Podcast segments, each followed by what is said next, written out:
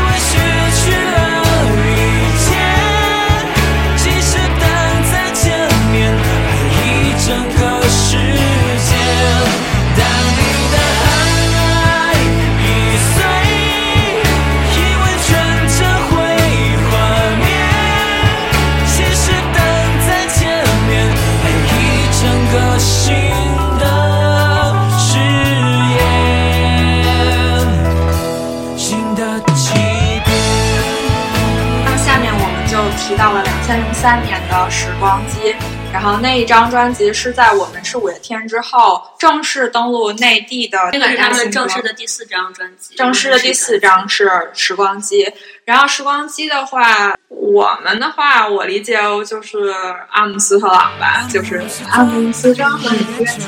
是我心的感动，对吧？就这个，然后，嗯，对，然后就是感觉这个整体的专辑实在是有点太温柔了，然后那时候怪兽才作曲的。然后我就觉得有点不像当时的之前的五月天了，可能是两千零一两千零三年以后的陈星红吧。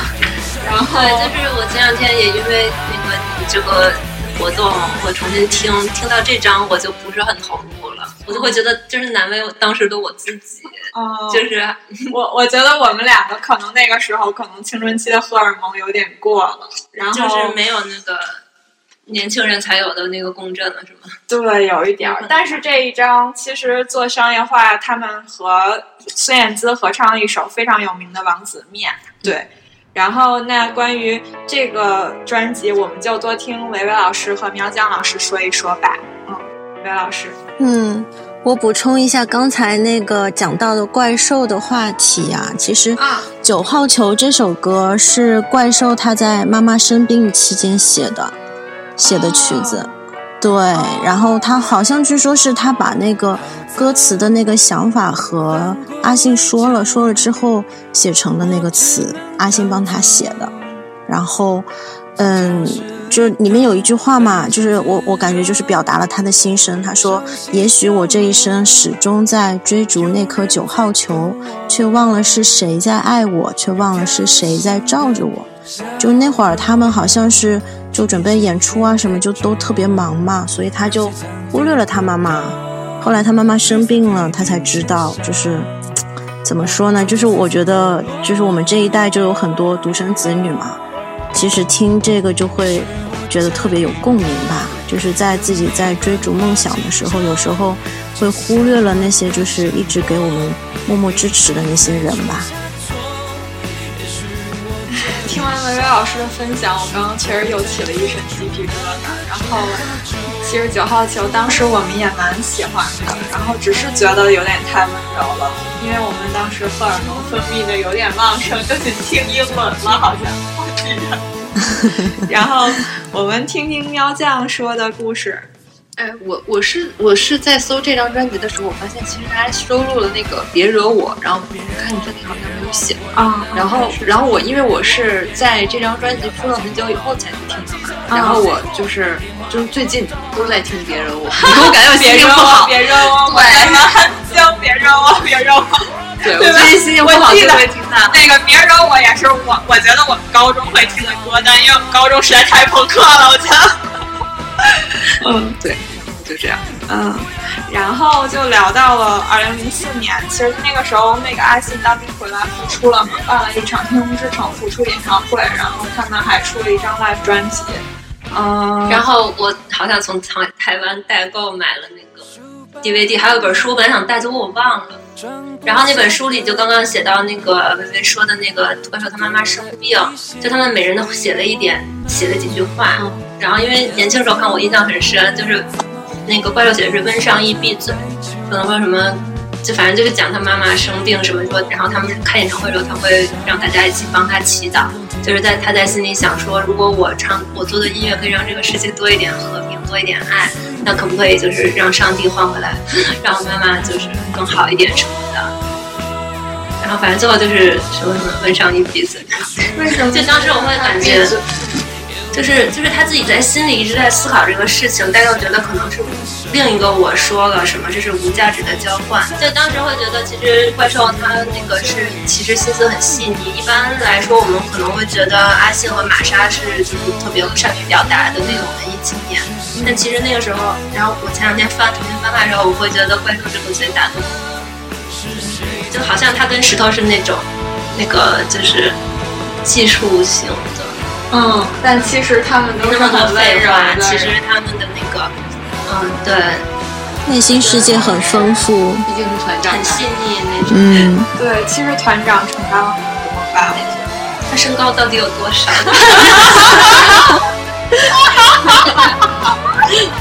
他一直都很帅，他只是眼睛有些大罢了。有些大。帅，对啊，就是不次于阿信的那种。对啊，不是从怪兽和石头里挑了一个那个觉得哎怪兽不是最帅的一定人物吗要排顺序的话，大家都知道怎么回事。嗯，哎呀，八卦好像说太多了。然后那个、呃，维维老师有什么补充嘞？哦，我我想说那首就是雌雄同体那首歌，我好像喜欢的都是那些歌。歌曲 是不是？对那时候我们年轻的时候也还挺喜欢的，其实。雌雄同体好像是他们其实是很早的一首歌，是跟那个对金色大街是一起一起录的那个四首歌，就是金色大街也是很早录的，嗯，就是是没有发行的，就是网络上有资源的，就是雌雄同体好像是跟那个时候就有的一首歌。嗯，就有点像拥抱那张专辑里面的，然后写的其实嗯反正当时我觉得很震撼，我是第一次听，我我是先听的这张，然后再听的《爱情万岁》，就是你借我那张里有雌雄同体，然后我当时觉得哦，原来五月天是这样的，所以我对大五月天的认知根本就不是那些什么后来的那些就是 so called 的儿童摇滚，我对五月天的认知就是超级大胆、超级狂放，写了很多奇特的歌曲。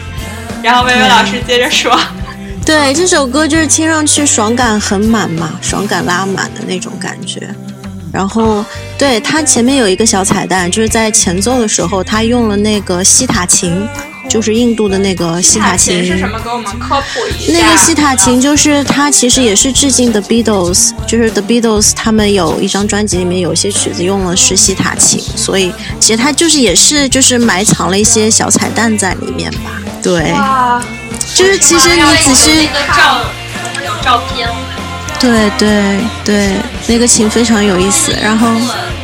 嗯，我回去一定要重新听。我觉得我们要看到这些彩蛋。我感觉这是我都 get 不到的彩蛋。啊、下回我我我跟维维老师约了聊那个 Beatles，我到时候你要好好听一下。刚刚就是我想到了一个，就是那个玛莎。还有，呃，冠佑他们俩，其实他们也是非常功不可没的，因为他们吸收了很多的那些节奏、那些 groove，然后放在那个曲子里面，就是你能处处都能听到那个 The Beatles 的影子。对，但是我们一般的话，我们更多的是关注阿星写的词呀，然后他的阿星的帅呀，呃，怪兽的帅呀之类的，就是很少。就大家比较少的会把关注给到玛莎还有冠佑，是不是？我的感觉玛是玛莎老师。不会不他会自己去玛莎老师那么外放。对，他会自己去去找关注，求关注。对，然后冠佑老师毕竟是一个跳天鹅湖的人。哈 哈我这个关于他的补充就是，我好像看到那个好多光膀子的 MV 和视频，好像是来自于《天空之城》复出演唱会，就是他们四个都光膀子，结果阿信老师穿了一个白色的那个背心儿前。两天在豆瓣上搜，我忘了我想搜什么，其实我就想搜阿信的那个那个方面嘛，就是怎么到现在到底怎么回事？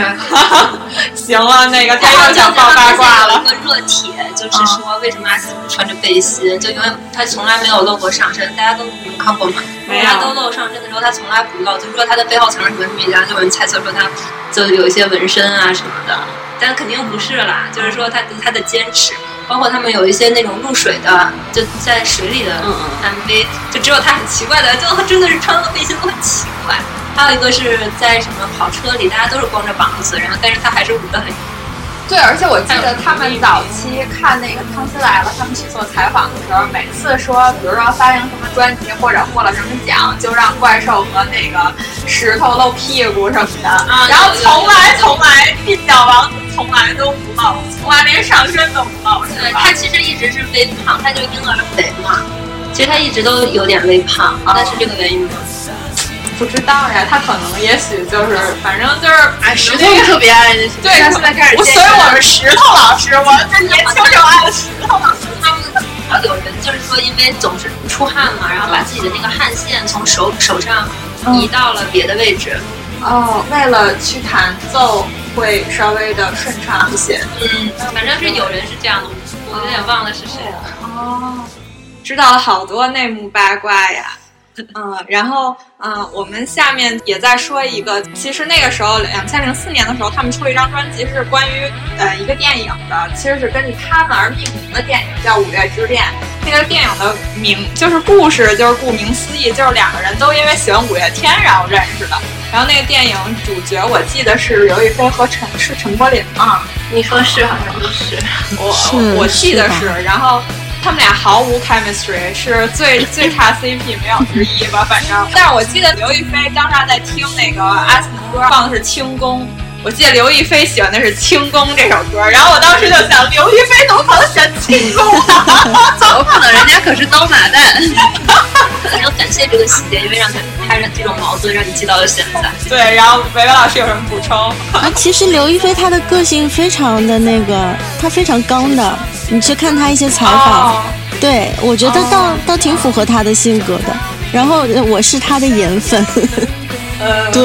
我别的都忘了，我就记得我当时就是在各个角度在欣赏刘亦菲的美，我就觉得我可能我我 内心有一些不一样的地方吧。然后那个呃，我们接下来就接着往下聊，去聊那个二零零四年的《神的孩子都在跳舞》。嗯，我觉得这一张其实，嗯，虽然说前两张都是呃非常呃怎么说呢，非常成功的打入内地市场的专辑，但其实我觉得《神的孩子都在跳舞》才是准备了好了去打入内地市场的一张专辑。说实话，我不觉得《神的孩子都在跳舞》商业化不成功，因为我觉得每一首歌都非常好听，然后他每一首歌都做了很华丽的制作，我的感觉是这样的。然后当时会觉得非常的流行摇滚，当然我 highlight 流行这一部分，但是我认为它还是摇滚的一部分。然后，嗯，像维维老师说的这一块，他在做就是和致敬的时候，他就专门做了约翰连侬那首歌，嗯，然后当然我记得后来也让什么冠佑什么的写了一些词儿。然后关于这一部分，那个喵酱和维维老师多说点呗。啊，我说一点我的感想吧，就是这张专辑给我感觉就是天马行空的，就是有很多那种跟了一堆那种 tag 啊，或者跟了一堆 at 的那种感觉吧，很多主题对吧？不同的，然后那个约约翰兰农那直接就是明示了，已经不是小彩蛋了，对不对？然后，总之就这首歌吧，就是现在听的话，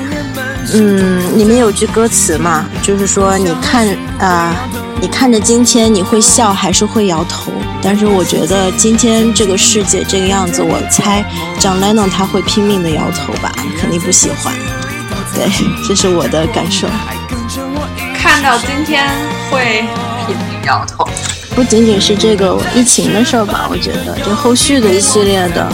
连锁反应，是的对，约让翰雷我非常农一定会的，他都 make love no war is over 了。No country,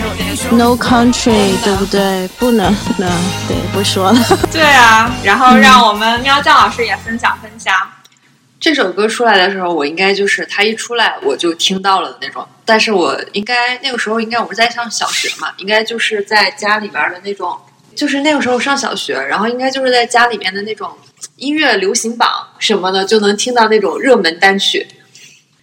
对，然后我就当时就能听到倔强，但我当时其实并不是特别喜欢倔强，嗯，就是没什么感觉，觉得啊、这歌挺红的，然后歌嗯嗯，这个时期好像当时 S.H.E 也是特别火，当时那个什么你是电你是光也是很火啊同一时期感觉是、嗯对。然后现在现在我再回过来听倔强，然后再结合那个 MV，我就会觉得啊，又给我力量了，又成为了我的励志单曲。对这种感觉，然后那个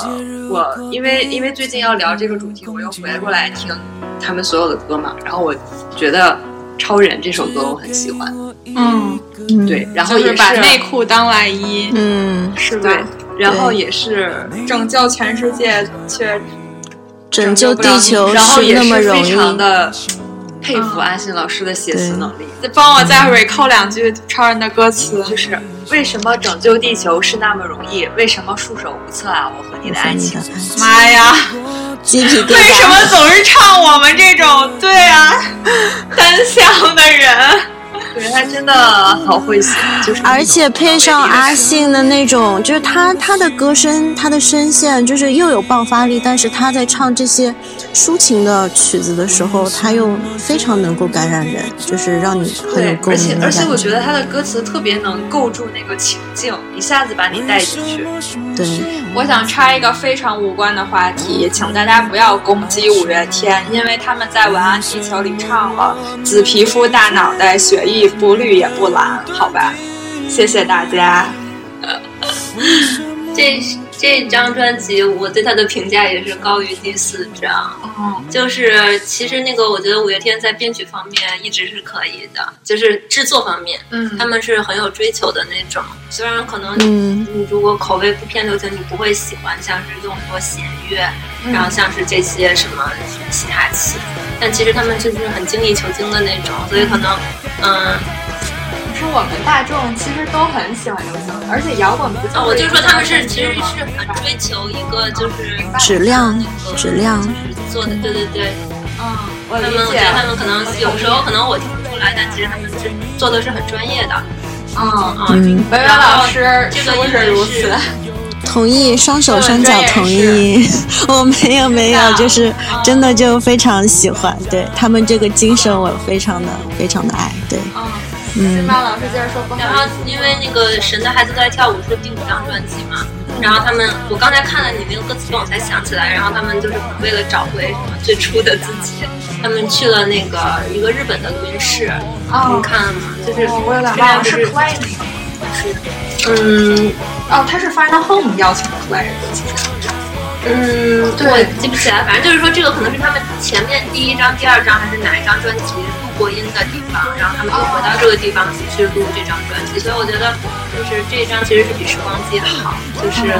确实也是快歌，就偏摇滚歌多一点，流行摇滚歌多一点嘛。嗯，对，虽然然后那个我记得小护士的现场会很快乐，对，小护士现场超级快乐，嗯。每一次都是全场大跳舞，大跳。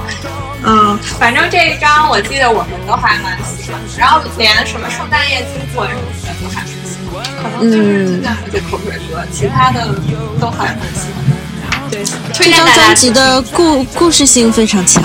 故事性很强，然后？但是我现在翻回去听，我会觉得那个约翰兰农是最好听的，毕竟是致敬嘛。嗯，嗯，就它的旋律不一样。嗯，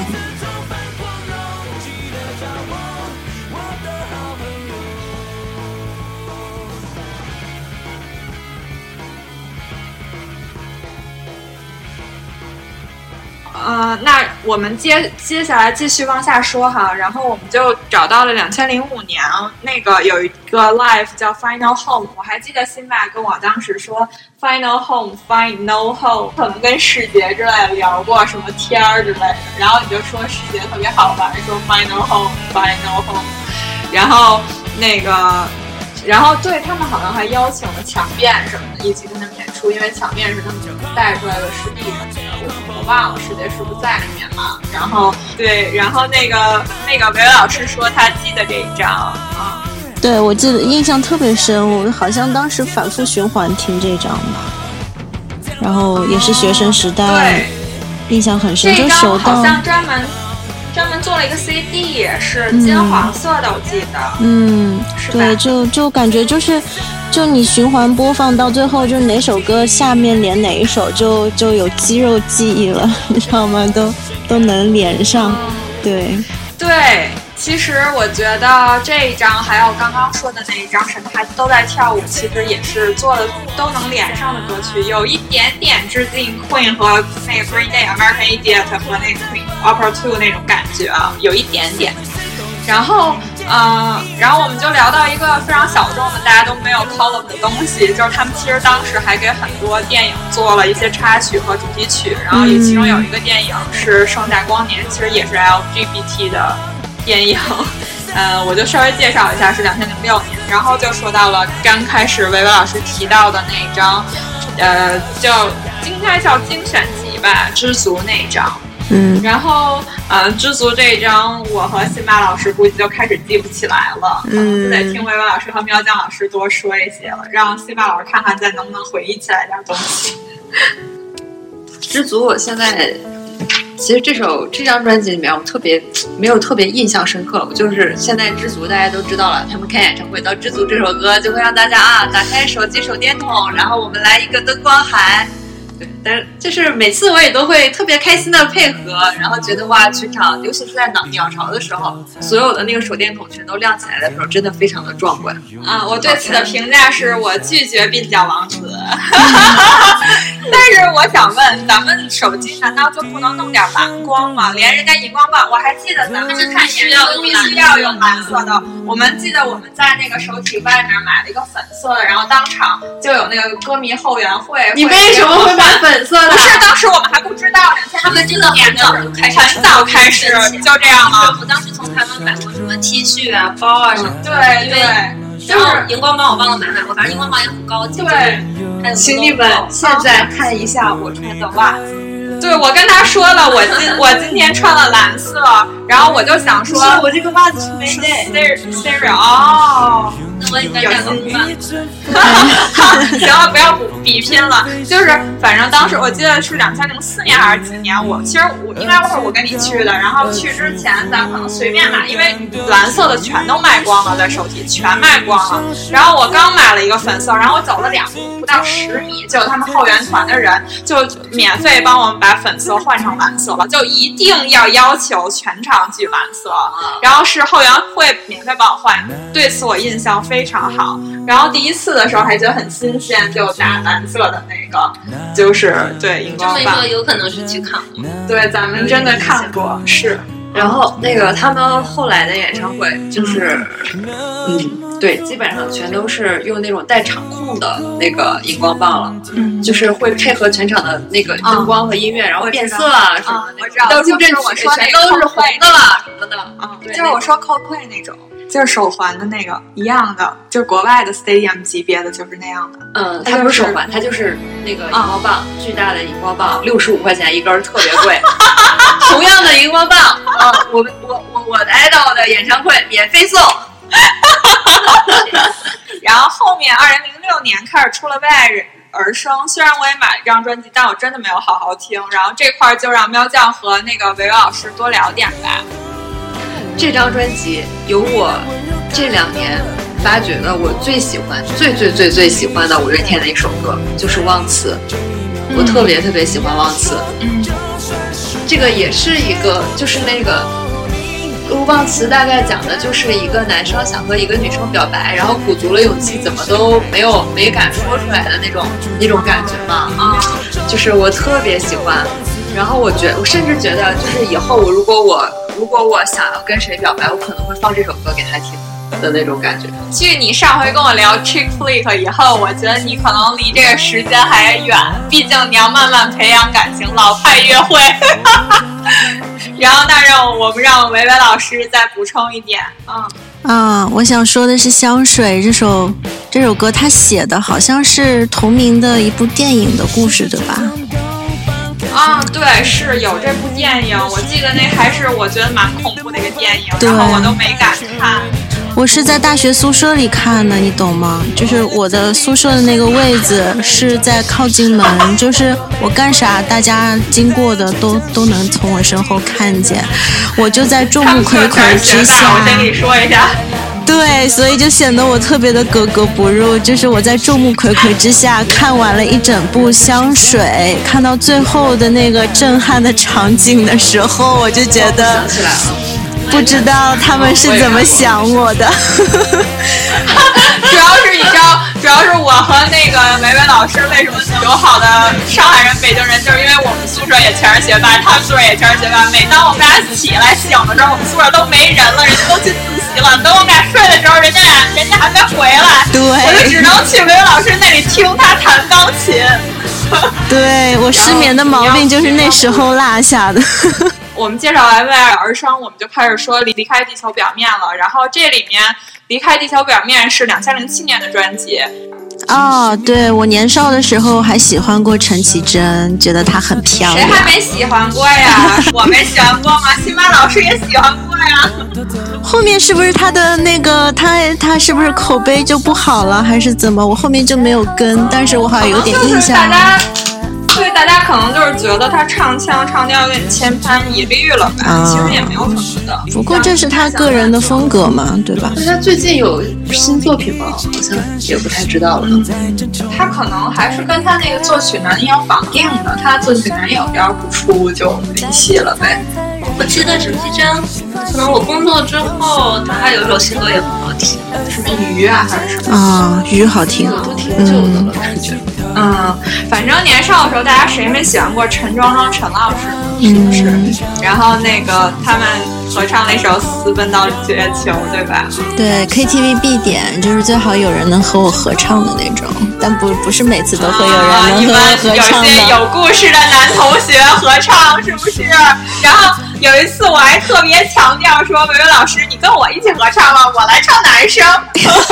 好的。对，喵酱老师有什么补充？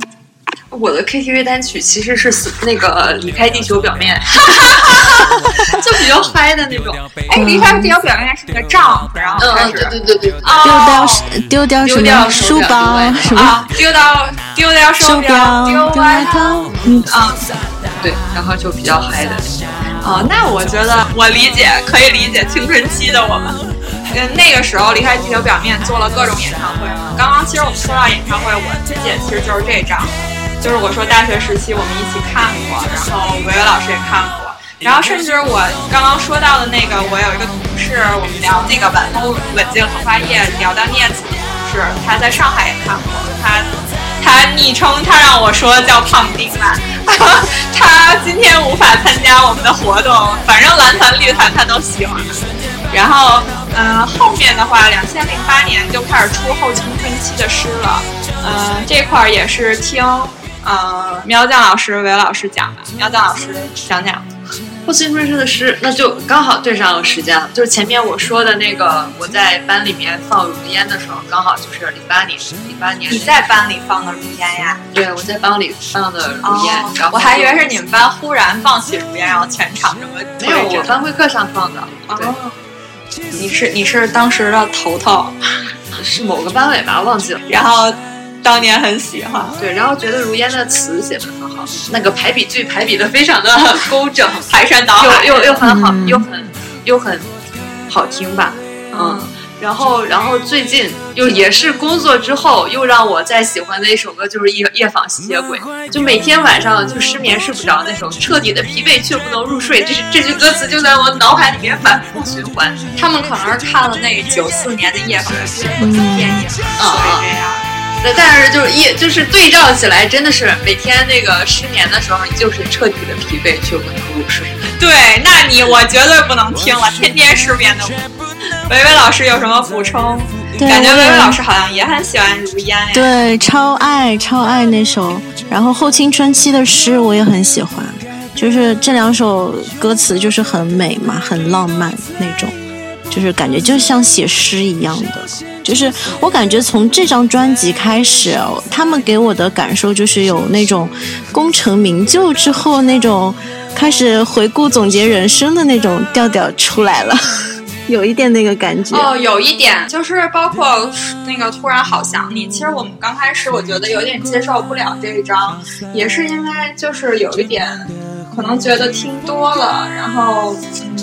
就是可能小时候真的，我觉得我们前几章可能听了太多次，我们都把盘都快磨坏了那种。嗯，所以对，然后现在前几天我去听，然后感觉啊，好像每首歌都还有一点是肯定是听过的。对，我觉得他们是把自己人生里面的一些感悟，都是融合在他们不同时期当中的作品当中的。对，所以然后零九年有一个十万人出头天的 live，然后零九年的时候还有一个 DNA live。呃，反正 live 非常多，然后还有二零一一年还拍了一个什么《追梦三 DNA》的电影吧，我记得是一个，然后在那个呃影院里面播的。然后那个二零一一年就开始出了《第二人生》嘛，然后《第二人生》的话，嗯，也是听喵酱老师先聊吧。第二人生就是那个，我当时已经到成都读大学了，然后是看了他们出了这张专辑之后的那场演唱会，然后我记得当时，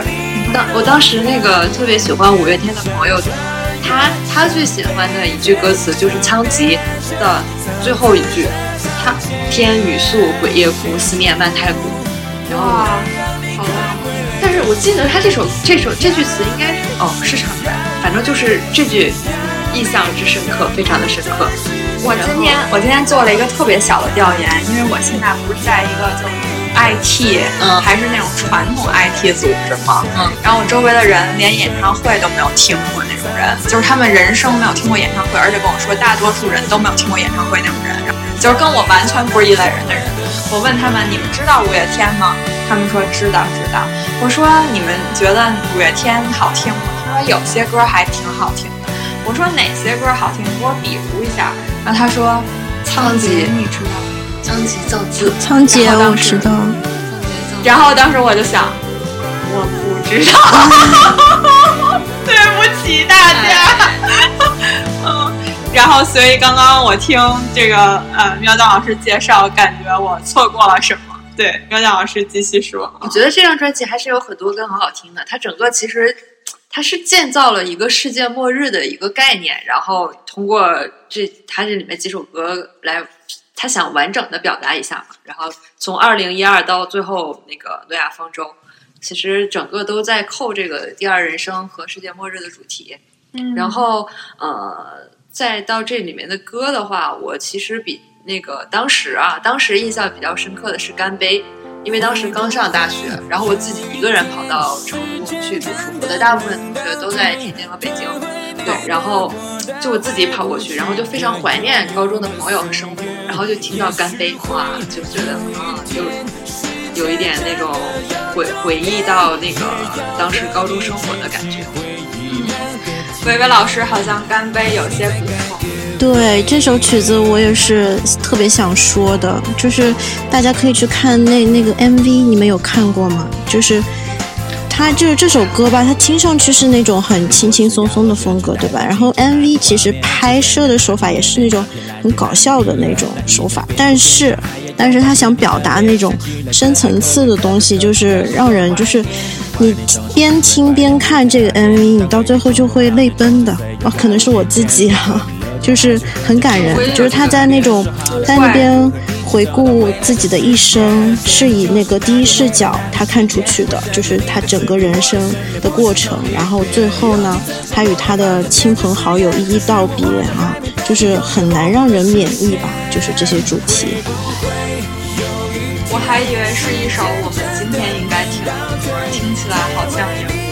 嗯，他感觉就是我这一生就是啊、结束了，就是啊什么时候能跟你们再干一杯啊？就是好像是那种哎，我回顾了一生，我就轻轻松松的放下一切，然后跟大家 say goodbye 的那种感觉。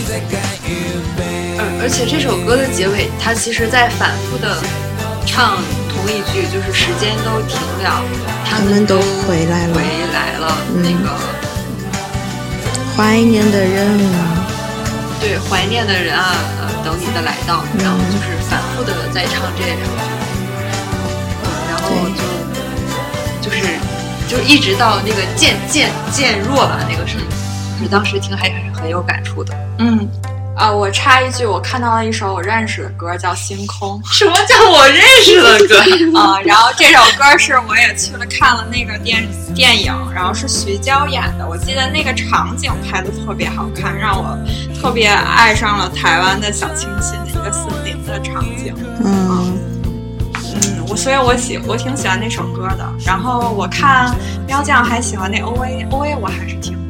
过的。啊，O A O 就是就是 O A O A 离开地球表面，都是他们现在演唱会里面做就是嗨嗨的那种，嗯就是都都都很，反正一下子能嗨起来，开心。一通，对。然后，二零一二年刚刚那个喵酱也提了，他去看了诺亚方舟的演唱会哈。哎，我还想，我还我想想，先提一下，刚刚你说那个干杯，其实我没听过这首歌，但是你刚刚说那两句歌词，我突然特别有感觉，就是嗯我可能，反正可能五六年前，因为别人就看了一个很古早的那个美剧，叫《迷失 Lost》，嗯。嗯，嗯然后那个其实就是它很多季讲，其实最后我理解这个剧讲的就是说人死了之后，就是你会直到所有跟你有交集、对你很重要的人一起，你们会就是又会就是互相等着彼此。就是其实就好像 Lost 的是好像是在一个荒岛上发生一些很莫名其妙的事情，然后但是最后那个结局我理解就是其实这就是 afterlife，就是你死了之后，其实你会再重，你会等所有这辈子跟你有交集的人，你会就你会等到他们会再跟他们相见，然后再一起走下去。所以刚才你说那个歌词，我觉得会不会太太我就是有点像那部电影《Coco》，他讲的也是讲这个这个主题的，哦，对嗯，也是非常挚爱、很爱的电影。然后，啊、那我们聊回专辑，二零一六年就出了自传这一张，然后刚刚喵酱说很有自己感受的那一张，对，然后听一听喵酱刚刚说的，还有什么补充没有？哎，我想知道，我想我想问你们一个问题，就是那个五月天他们之前是有说过他们出十张专辑就退休还是怎样的这样一个事情吗？我不知道，已经出了超过了吧？对啊好像确实我听我在第二人生的时候听过他说倒数第二章这句话，对，反正就他是他，我记得因为自传是倒数第二章，他们说的哦自传是倒数第二章，所以我当时听这有很有你有这个印象，应该就是有这个事情。但是他们中间还出了很多什么精选集啊，那些不算，那些不算。对，就是不可以不算的嘛。难道是因为 Beatles 之类的？那我就不知道，我我不知道这个背景，然后我就只知道有这么一回事儿。然后自传这张专辑，因为出现在我人生中非常重要的一个就是毕业到工作的这个阶段，然后我非常完整的听，我觉得这张专辑做的特别的完整，我特别的喜欢。然后我呃，刚刚说了，我很喜欢任意门这首，就是很完整的回顾了他们这个嘛。然后还有一首我觉得很有意思的，就是这张专辑里面的那个。你说呢？C 和弦就是，然后跟他们之前出的另外一首叫 T 一二一三一二一，我觉得特别的呼应，就两首都是非常可爱、非常好玩的一个首。让让维维老师专业的介绍一下 C 和弦 T 一二一三一二一好不好？啊，C 和弦就是一一三五哆咪嗦。对，它这个歌词里面也有。啊、然后 T 一二一三一二一呢？那首曲子我倒是没怎么仔细的听过。T 一二一，它当时里面的歌词写的是学长说过想泡马子要会弹吉他，然后为什么说这个这张专辑跟以前他们出的专辑有呼应？是因为那个 C 和弦里面他的歌词就是这么写的，写的是许多年后学学弟也都长大，变成学长，呃，街坊教着吉他，就是真的是有有一对定，呼应师大附中有练团的传统，没错。对，然后然后我觉得顽固和那个呃倔强也是有一定呼应的。然后这张专辑里面我还喜欢的一首是转眼我最喜欢的是转眼的 MV，因为它做的是一个有点像那种小纸人儿的一个那个动画的那种一个 MV。然后我觉得现在挺难得的是，因为现在好多歌手出 MV 都是一些比较概念化的 MV，很少出故事性的了。然后他们这首歌出了一个，就是印象特别深刻的是，它大概讲的是一个人的一生吧，可能是。然后就是最后有两个夫妇，然后走到了人生的末端，然后那两个小纸人儿就是在那儿翻页的时候，他两个人在推着那个纸，不想让那个纸过来。我当时第一次看那个 MV 到这个画面的时候，我一下子就哭了，我就觉得哇，这个这个故事描绘的好好啊，然后我就很喜欢这 MV。然后以及这张专辑里面还有一个不不得不提的一首歌，我觉得是《成名在望》。因为这张专辑，那个他们提名那个金曲奖很多的奖项，但是好像当时最最后只中了一首《成名在望》，是阿信终于凭借这个《成名在望》拿下了金曲奖的最佳作词。他之前好像是提名了好几次都没有拿到这个奖，然后这是就是凭借这首歌终于拿到了。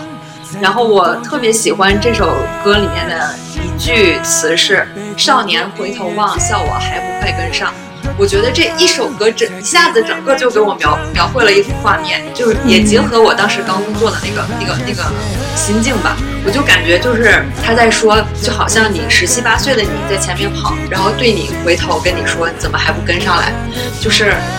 快向前跑啊，我们还要追求梦想啊。然后你向前跑，迎着冷眼和嘲笑，是吗？就是反正就是欢快的那个少年走在前面，然后回头看一个可能已经青年步入中年的你，然后笑你怎么还不快跟上来？你好，少年老成哦，我刚毕业就已经这样。啊，对，反正我特别喜欢的这一句。啊，然后刚刚关于说师大附中学长学弟的事情，我忽然想到我在二零零三年以前的陈金红的小组里面看过林林宥嘉上节目说的一段话，他就说他国中的时候开始喜欢五月天，然后因为五月天开始玩乐团，然后不知道什么时候他就不再听五月天的歌，因为喜欢的人多了，开始挑剔，自己误解自己喜欢的乐团。然后他看完了一个叫《浪漫逃亡》之后，就特感，对阿信又燃起了熊熊热情。从啊开头开始从头听五月天的歌，然后听到《Paradise 加倔强》就不停的哭，那种感觉就是你误解了你喜欢的乐团，其实你只是需要他对你讲个解释，虽然真的没有必要，可是看完《慢逃》发现你要解释的都在书里，啊、你会发现他真的用吉他组一支温柔的游戏机在和世界对抗。以前你会觉得他只是讲出来，可是你会发现原来他真的是这样。然后，嗯，那这本书我们是不是应该也看一下？我觉得我们需要，因为对，其实我和辛巴估计是二零零三年以前陈建虎小组的成员，我觉得，对的。然后呃，我那我们接着往下说，二零一九年他们就做了那个，哎，然后自传自传，因为我因为我现在手里面拿的是那个我买的那个自传这张的黑胶碟里面的那个歌词本，然后我发现他们在这个歌词本上后面写了一句话是“谢谢在五月天自传中登场的你”，我感觉这也包括了我们在场所有人，就是从一开始听他，然后到现在还在听的人，都是在他自传中登场的人。成名在望这个歌是很有名还是怎么样？我好像昨天我还搜了一下他的歌词，我没听过，但是就是除了你说那一句，我其实觉得他前面也有这种，其实这种外界声音他们也知道，就是有些怀疑啊，或者是他，我觉得他们有那种自己批判自己，但最后又坚信这就是我想做的事情，这个感觉。对的，这这首歌他们应该还跟那个呃王俊凯和易烊千玺都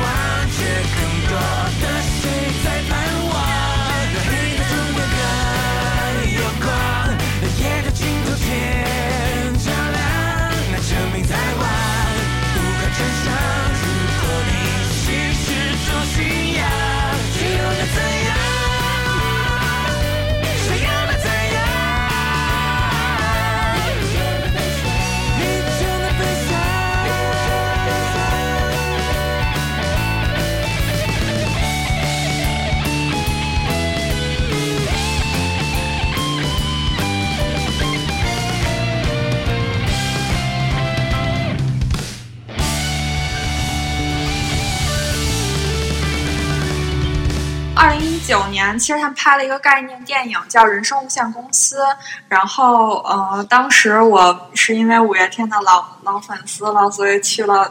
买了票，但是我觉得看到后面我睡着了。我突然想到，其实好像《摇滚本事》也是一个说是这种传，他们关于他们的传记对，嗯但可能就是一个纪录片，可能就剪了剪这个个片吧。这个人生无限公司是完全像演唱会一样，它就是电影演唱会，就已经不是那种纪录片了，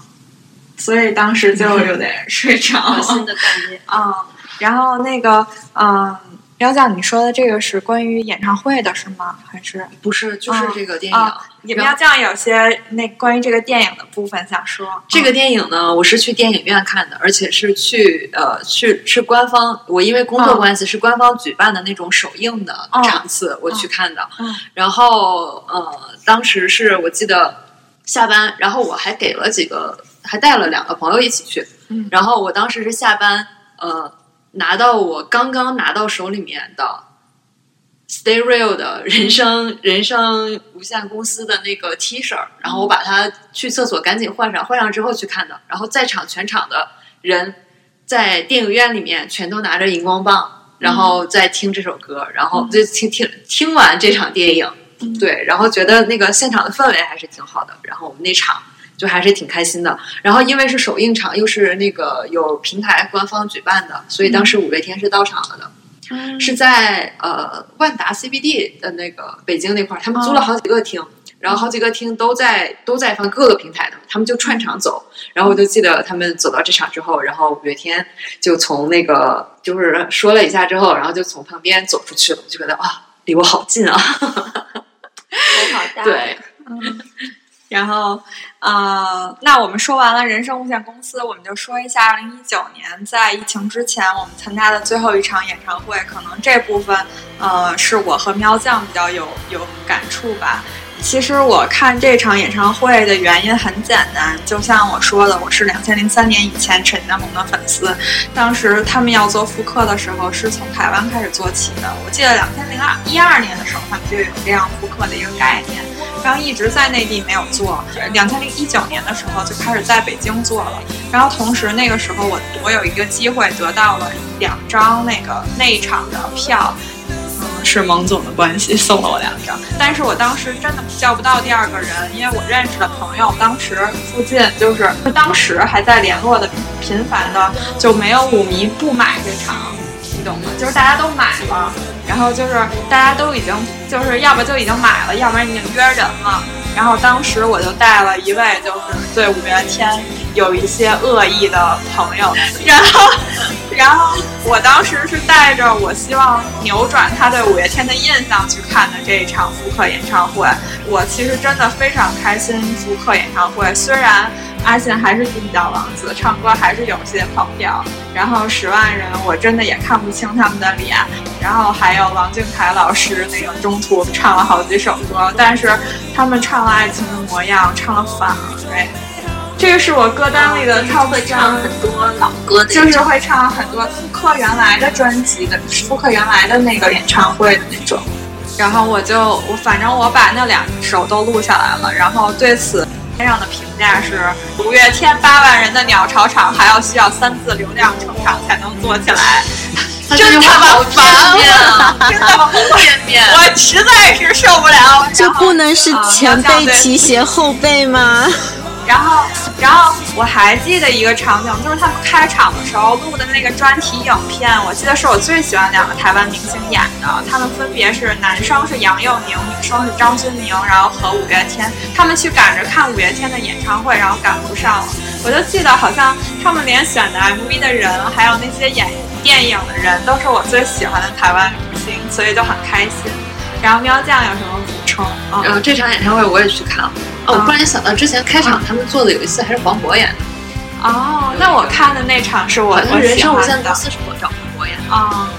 然后复刻这场，我我忘了我去的是第二还是第三场了，反正不是有忘词那场。因为我我一听到复刻嘛，我就想，哎，会不会唱忘词？因为是当时我特别特别喜欢忘词的那个时间，我我就想，如果如果我去那场他们能唱就好了。然后我去的那天，我是知道前一天他们是唱了的，然后第二天我就想，哎，如果唱了就好，如果唱了就好。结果去了之后他们没有唱，哎，非常非常的失望，没有能听到现场版。但是我去的那场，他们应该是唱了《纯真的》，嗯，还是很开心。我想说，就是五月天他们自从自从那个零八年，是零八年还是零九年开始在鸟巢开演唱会之后，我我除了第一场没有看到，剩下的每一轮我都去看了，因为我就是我每年这是合格的歌迷粉丝，我们 好不合格。因为我发现，就是我就是特别会，就是一年每年到一个时间来看一场演唱会，来给自己充电。然后，尤其是这场演唱会要是五月天的，嗯，哎，真是合格的粉丝。但是你知道，如果用辛巴的话气你，就是辛巴可是同学，可是看过五十人小场地、五十块钱的人民币高地的人呢。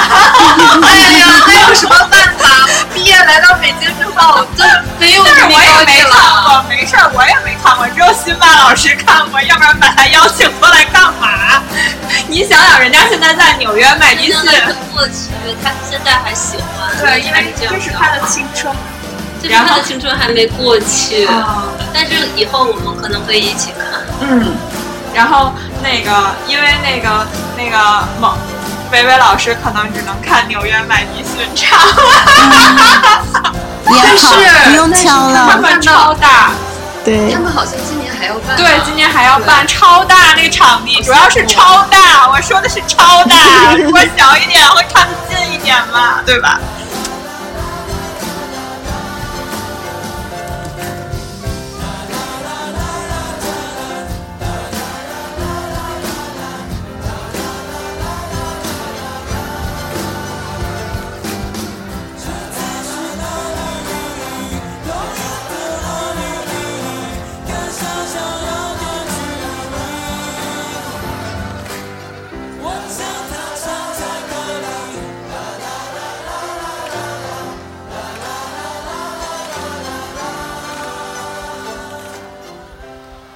啊、然后关于疫情之后，其实我觉得我们只提两点吧。一点就是，其实嗯，他们发了很多新歌，但是我记得的只有因为你，所以我嗯，其实我记得他也是因为有一次他五月天在隔空云直播的时候演唱会，然后唱这首歌，我当时确实也是起了一下鸡皮疙瘩，虽然我没怎么好好听过，然后那场我也看了这是，疫情好像大家都看了哈。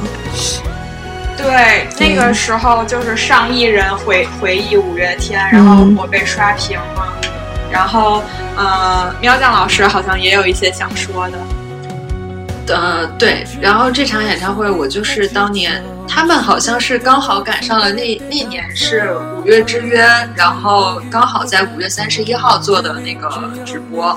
然后我就在家投屏看的。然后为什么我今天今天你们问我们想吃什么，我说我想吃盐酥鸡呢？因为他们在那个串场的时候，玛莎还是谁专门说了要去买盐啊，酥鸡对，我想起来了，我想起来了，我看了那场，他们就是赶着去买什么盐酥鸡什么的。哦，对对对想起来了对对然，后，然后我们今天还买了盐酥鸡蛋，我们都没来得及给打开就开始录了。没事，我昨天吃了盐酥鸡。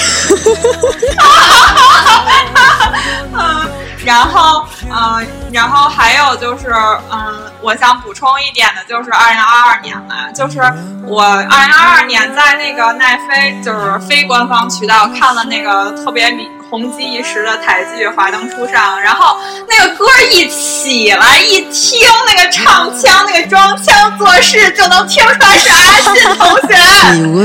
月亮代表我的心。对 对对，对，一听这个装腔作势，我就知道是阿信。然后我一搜，果然就那个是。对此，我真是觉得我太认识他了。对然后这个，嗯，我们两位还有什么补充吗？对我也是特别强推《华灯初上》，就是呃不要看大结局哈。嗯，我其实还有一个对他们就是二零二二年之前这里面没有提到的歌的歌手。他们之前，他们中间出的不管是 OST 还是就是单曲的歌，我有几首还挺喜欢的。一个是那个他们出了一首叫什么歌的歌，什么歌？这首歌也很好听。然后还有入阵曲，我也很喜欢。然后他们好像还跟李宗盛合唱了《山丘》，还是怎样？还是反正是在鸟巢唱过。我觉得那个现场版也挺好听的。李宗盛老师终于和五月天和解了，在他们离开滚石做乡土音乐的时候，有一阵儿李宗盛还好像就是批评了一下他们，可能觉得他们写的实在摇滚，但是现在看起来李宗盛老师也和他们和解了。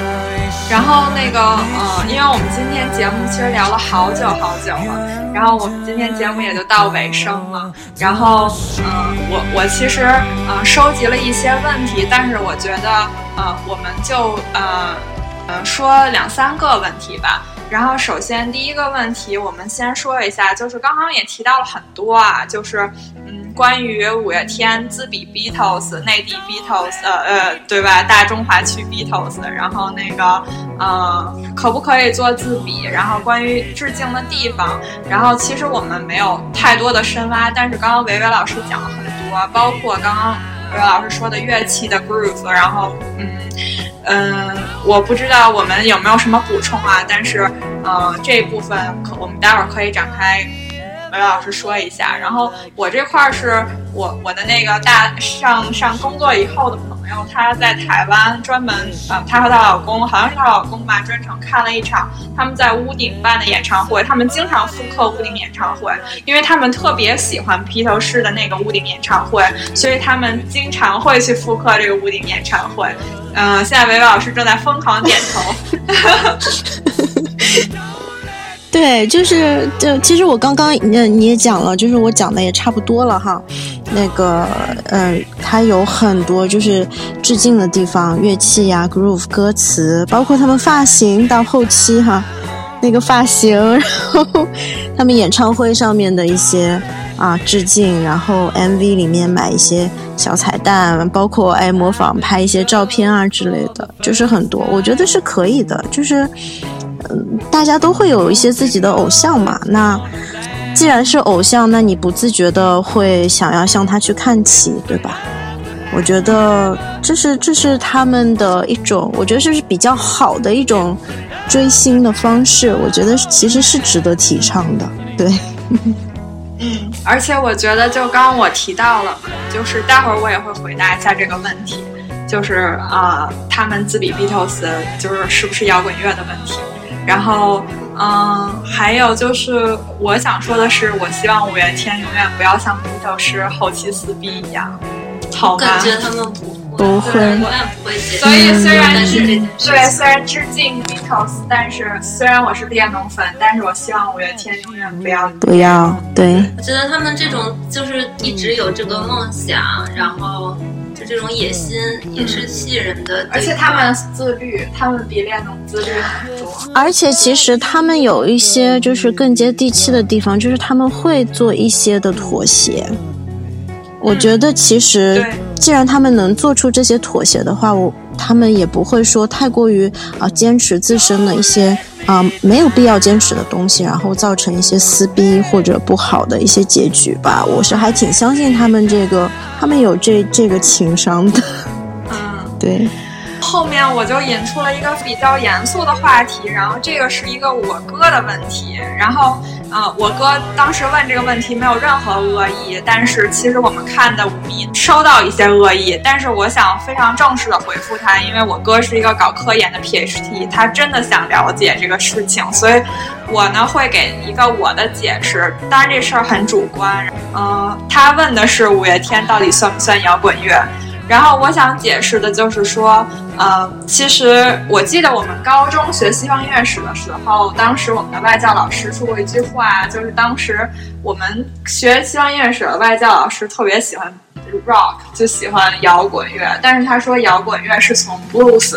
和就是再往前 jazz 开始去衍生的，所以最开始我们刚开始听的是 jazz，听听听听到一半，然后再开始让我们听 blues 和 R&B，听到 blues R&B 之后才听的 rock，所以呃，首先 rock 是呃 pop 的一个分支，同时它衍生于 blues 以及可能有一些 country 的那个音乐的叠加，然后再加上一些 pop 的元素，所以在就是苹果音乐里面，包括苹果音乐里面类型音乐这个分类里面，其实我觉得 rock 这个分类它可以很泛，也可以很窄。尤其是当我听很多音乐，它叫 indie rock 的时候，尤其很多这种 in in indie rock，其实就是它没有办法分做任做任何分类，所以它才叫 indie rock。它有有些音乐叫 indie pop，是因为它没有办法做任何分类，所以它才叫 indie pop。然后包括我们说英伦那些乐队，我们觉得都是滚人最牛逼的，Oasis 最牛逼的 Blur，人家在英国叫 Brit Pop 好吗？人家叫 Brit Pop，根本就不叫 rock，所以 rock 只是。Pop pop 的一个分支，所以在这一点上，我来回答我哥，就是我想义正言辞的告诉他，抒情摇滚也是摇滚，流行摇滚也是摇滚，儿童摇滚也是摇滚，所以我认为五月天是摇滚乐。然后我想维维老师也给我们一些专业的啊、一些嗯意见吧，对，嗯。嗯，其实关于专业的解说，Daisy 老师已经讲的非常的全面了，我就不需要再 我是业余中最专业的，非常专业，非常之专业。然后，而且我能感受到你在讲述的那个过程当中那个激荡的心情。对，对，就是我，我就说我一点我的感受吧，就是我觉得，就像刚刚好像，呃，是呃是辛巴吗？还是那个是喵酱说的一句话，就是说那个呃他们成功了嘛，对吧？就是就会带来很多争议嘛，所以我就觉得说，就真的是，呃，既然有那么多的争议的话。这不就是恰恰反映了五月天他们是成功了嘛？就是很多人去啊质疑你啊，去酸你啊这些的。其实我觉得像此类抬杠型的疑问，其实可以不用回答的。嗯，但是我哥真的没有抬杠，因为我哥哥他就是听我听的音乐，就是我推荐他什么他就听什么，他是一个就是跟我关系很好的哥哥，所以我非常想给他义正言辞的解释什么叫 rock，这样他才能明白这个东西。我觉得从我这儿听到这样的解释，他一定会觉得啊，我有认真做了功课，PhD 也会点头称赞。嗯，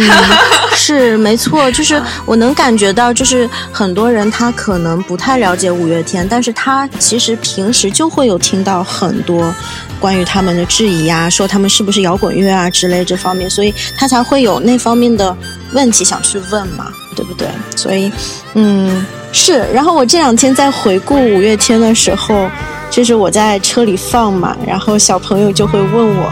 这是什么，然后我就给他解释，这是我以前我小时候听的。然后你知道吗？小小朋友六岁不到吧，然后他就别的没有说，因为他最近学校里面在学一个音乐类型叫潇洒然后他就特别疯狂的迷恋潇洒但是呢。他一听到我给他放的五月天，他就马上跟我说了一句话，他说：“哦，我知道 rock and roll。”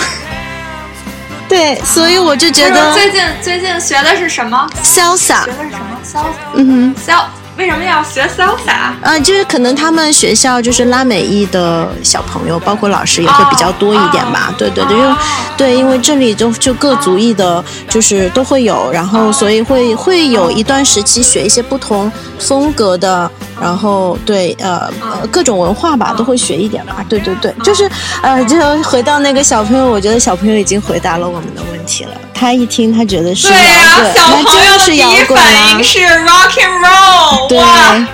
我太感动了。对，所以嘛，给小朋友听的也是摇滚呀，儿童摇滚也是摇滚。对，我就是这么觉得。对，没错。嗯，然后，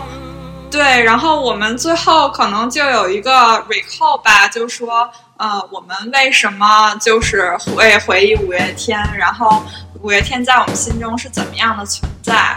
然后我当时写的就是五月天，就是我们的青春吧。然后，因为我真诚的感受到，就是这一次，像从我们做节目开始，邀请嘉宾开始，我回溯到我这些朋友们，因为五月天结缘，然后因为五月天度过了一个特别不一样的青春，然后因为，啊，就像一首歌词里面写的嘛，就是有些人，啊，就是印在我脑中，然后在我心里深深的钻动；有些人变成照片，然后，嗯，冰冻。但是，呃，我这些喜欢五月天的朋友，因为我说五月天一跃而起，大家就是在我心里钻了洞，然后，所以我觉得他五月天真的就是我的青春吧。然后，司马老师有补充吗？就是刚刚说他们就是，就如果客观的讲，可不可以到披头士这种程度？肯定没有办法评价。然后就是可能在乐坛上还是非常，嗯，就有影响力的一个存在。但对我个人来讲，就在那个时候，我最喜欢他们的时候，那就是觉觉得是有那个重量的，就是。嗯，会觉得他们特别特别牛逼，嗯啊，就怎么会有世界上怎么会有这么好的东西？嗯，是的。那个喵酱老师呢？觉得五月天，五月天对我来说就是那个成长和陪伴吧，因为他其实在我印象最深刻的就是在我工作就是内心很煎熬的那段时间站出来，然后他的歌就是陪陪伴了我度过那段时间，然后现在也依然在陪伴着我。然后他励志的、有鼓舞的那些歌是能够给我力量，然后他细腻的那些感情很丰富的歌又能让我又能打动我。反正他现在我也还在，他们的歌还在陪伴，还还一直在给我力量。嗯。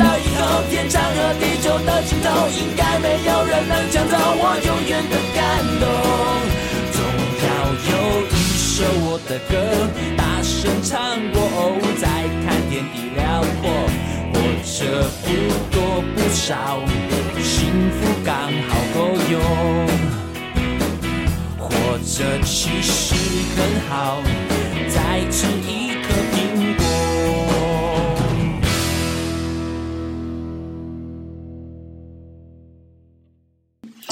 然后我最后让维维老师说，是因为维维老师今天还是昨天早上给我发了一一条语音，然后他给我总结了一下，然后当时我听到那条语音，我真的非常感动。然后所以维维老师来说一下，五月天对你来说是怎样的存在？嗯，对我们来说其实就是青春吧，就是我们可能小时候听的比较多，后来呢，就是慢慢的也就不太听了，但其实也并不代表我们就是不喜欢了嘛。只只不过人生际遇不同，进入了新的阶段，所以我们的心境各方面也都不一样了。就是我自己的感觉，就是说很多时候其实是我不太适合再继续听他们了，所以就是把他们暂时给放下了。但是呢，偶尔呢还是会拿起来听一下。就是那个感觉，就还是能够回到青春年少的时候，就是我们的青春它来过，并且一直在我们的心里。就好比，就比如说像疫情的时候，我听了他们的那个线上跨年演唱会，就是那会儿大家心情都不好嘛，我就觉得说，就是他们做的这个事情，就是在告诉大家，就是他们一直都在，就是很能安慰人心吧。然后我也觉得今天就是能够因为五月天，让我们这些年少的朋友们又能重新聚在一起，再聊一聊过去，聊一聊五月天，也真的是非常难得、很温暖、很美好的一件事情。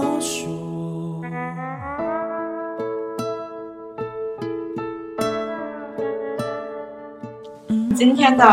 啊、节目其实也到